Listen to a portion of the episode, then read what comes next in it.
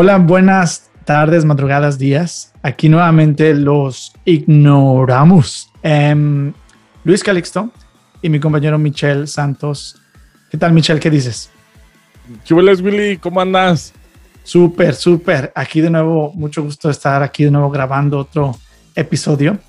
Y a manera de introducción, ¿no? nuestro propósito al grabar estas platicadas es em, discutir temas que consideramos importantes, eh, intentar de nuevo navegar este mundo complejo de información, em, discutiendo varias ideas, pero la realidad es que no sabemos mucho y por eso el nombre, e intentar consejos prácticos eh, y saber a dónde ir y dónde comenzar a, descubrir la verdad fuera de esta ignorancia, ¿no? El tema de hoy es una em, lo estamos retomando un tema que dejamos de por qué fracasan las naciones, ¿no?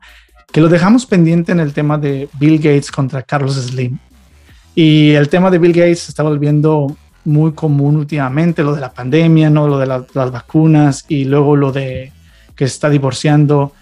Y queríamos retomar esto porque creo es importante distinguir bien en dónde difieren esas personas que por mucho tiempo fueron los, los hombres más ricos del mundo entonces, em, ¿por qué no empezamos ahí, Michelle? ¿Qué, ¿Cuál es la visión o cómo se percibe Carlos Slim y Bill Gates en México?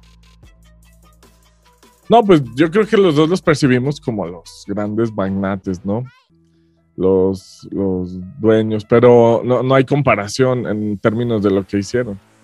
O sea, tienes a uno que incluso lo obligaron, la corte lo obligó a entregar eh, un buen porcentaje de las acciones que tenía de Apple. Eh, estuvo a punto de tronar Apple y Steve Jobs pues, le habló a Bill Gates a pesar de ser competencia y le dijo, oye, o sea, tú sabes que esto es chingón, entonces, este, tienes que ayudar a rescatarlo, ¿no? Y, y les dijo, órale, va, tienes razón. O sea, creo que son una empresa que vale la pena que exista. Y de paso, pues me quedo con un buen porcentaje de la competencia, ¿no? Pero después cuando empezaron las leyes antimonopolio y todo eso, en Estados Unidos le dieron un ultimátum para vender las acciones. Este, y, bueno, él cambió el mundo, la parte de la programación, las herramientas, todos sabemos todo lo que, lo que hizo él, todos hemos usado Excel, todos hemos usado Windows, todos. Y, acá Bill Gates pues, no creo nada, digo, Carlos Slim pues, no, no creo nada.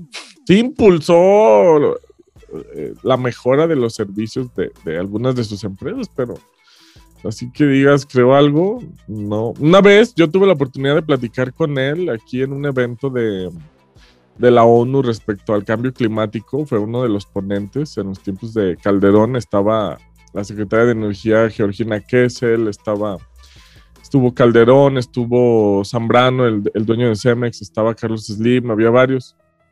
Tuve la oportunidad de hablar con, con algunos de ellos y pues me di cuenta, Carlos Slim traía una hoja, nosotros tratábamos de que él hablara de la energía nuclear y sí lo hizo, pero pues sacó una hoja de su saco donde traía apuntadas las cosas y él dijo que la solución era que en el norte dejaran de usar eh, aires acondicionados que se pusieran macetas en, las azoteas, ¿no?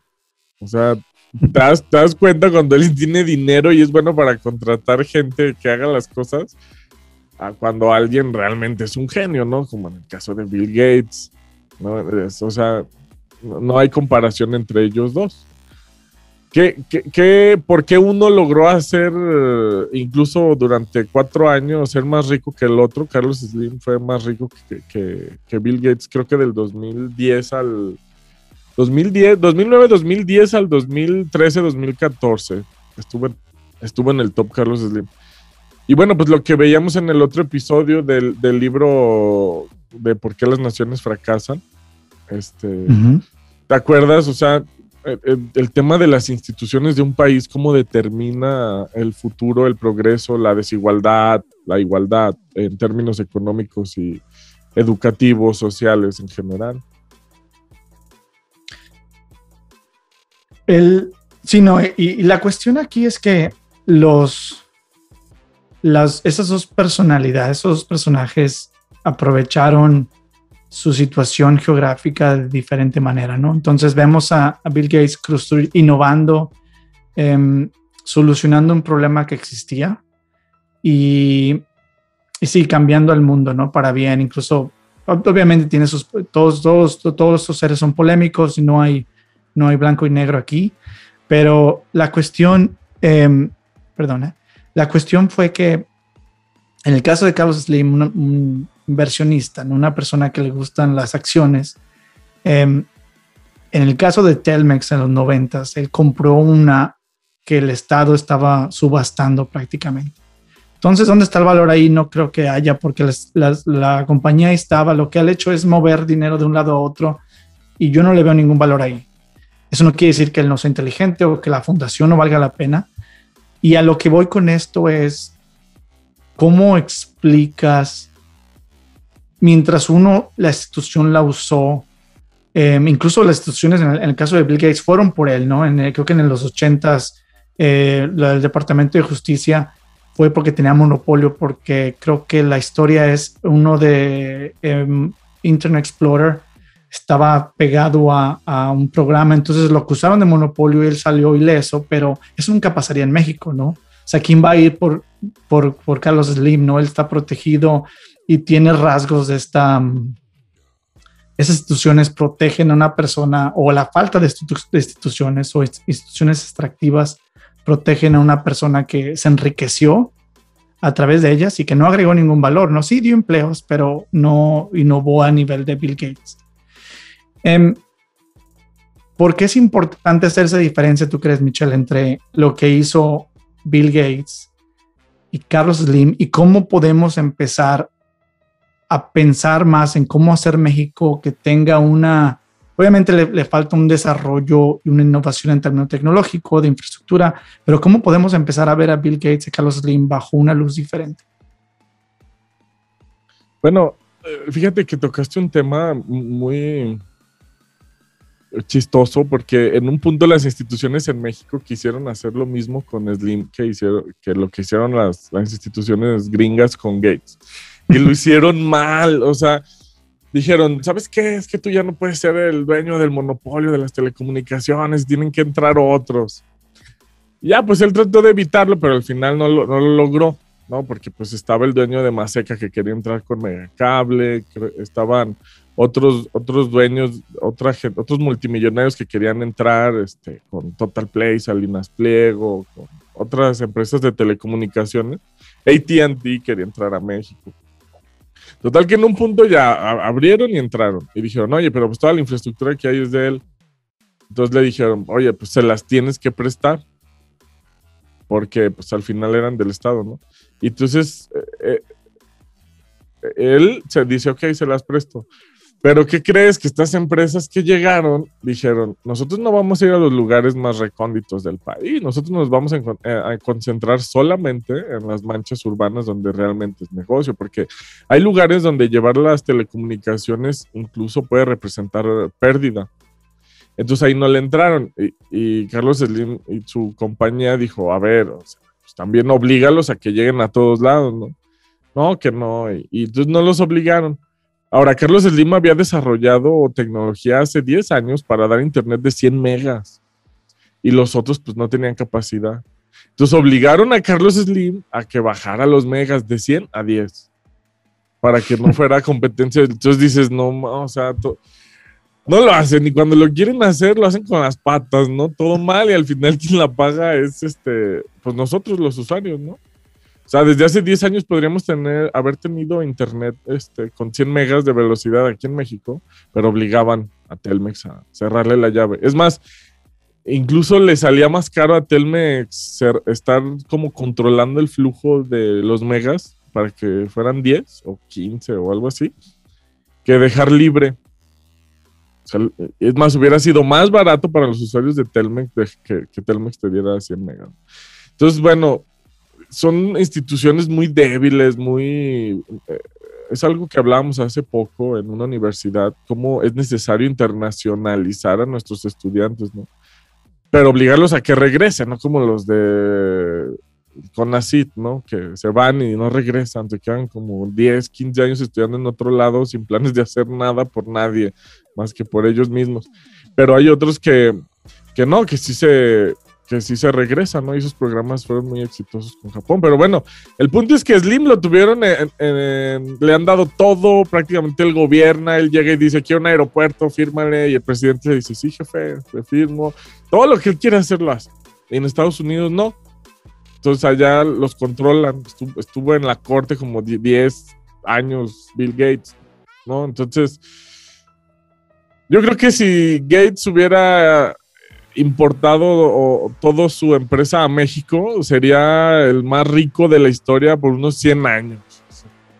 O sería presidente, o no sé.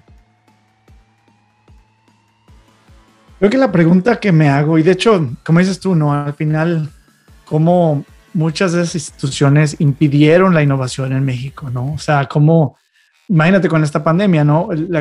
lo crucial es tener internet porque todo se hace por internet y recuerdo cuando estaba en México a, finales del año pasado que los estudiantes, que todos en línea esperan a que lleguen sus papás, te presten el celular y, ok, deja, déjame conecto para ver qué tareas, ¿no? dices, todo eso con internet y también con una especie de, de infraestructura básica tecnológica, ¿no? Pero el discurso, creo, es cómo comenzamos a crear un, una conversación, cómo comenzamos a conversar de manera que estos dos vertientes de uno que no agregó valor, en el caso de Carlos Slim, que no lo ha hecho hasta ahora y creo que sus descendientes, la, la, la, familia que está creando es muy difícil porque el cambio casi nunca viene de, de las personas privilegiadas con dinero.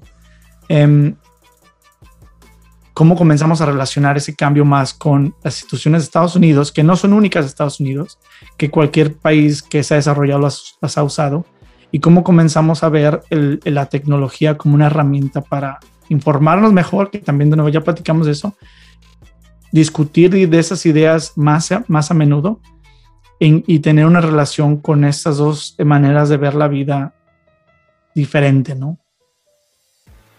Así es. Eso va a mejorar nuestro país. Eso va a mejorar nuestro país. Eh, eh, Europa incluso le puso multas de un millón de dólares diarios a, Bill Gates. Y lo obligaron, lo obligaron. Y por eso ellos tienen ahora tantas compañías tan poderosas. Está, está Google, está, está Apple, está Microsoft. O sea, y no dudes que va a salir otra. Hay varias que van en ese camino, ¿no? Y nosotros no tenemos ninguna.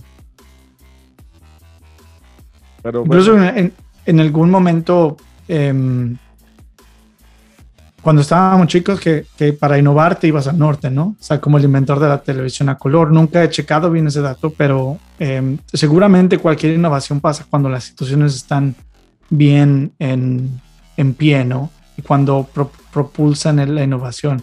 Así que creo que la instrucción es simple, ¿no? Hay que, hay que en realidad hacer nuevas preguntas de, de, dónde viene esa riqueza en el caso de Bill Gates, Carlos Slim, y esa controversia a veces, ¿no? en el caso de las vacunas, en el caso de que Bill Gates creó esta pandemia, dices, vamos a pensar en el trabajo que ha hecho uno y el otro y comparar de dónde viene el verdadero valor que uno le agrega a la sociedad, ¿no? Y solo así yo que podamos empezar a relacionarnos bien con, con, con este discurso del dinero también, ¿no? Así es. Muy bien, ignoramos, pues gracias por otro episodio. Ojalá puedan ver el anterior a este y los esperamos aquí. Denle like, compartan poco a poco. La verdad es que nuestro podcast y nuestros videos pues, no, son para... Ojalá fueran para, para lo masivo, ¿no? Pero los que estén son muy valiosos y poco a poco hay que hacer que el, resto de, de, la gente le entre a estas conversaciones. Gracias, Willy. Nos vemos, Michelle. Hasta luego.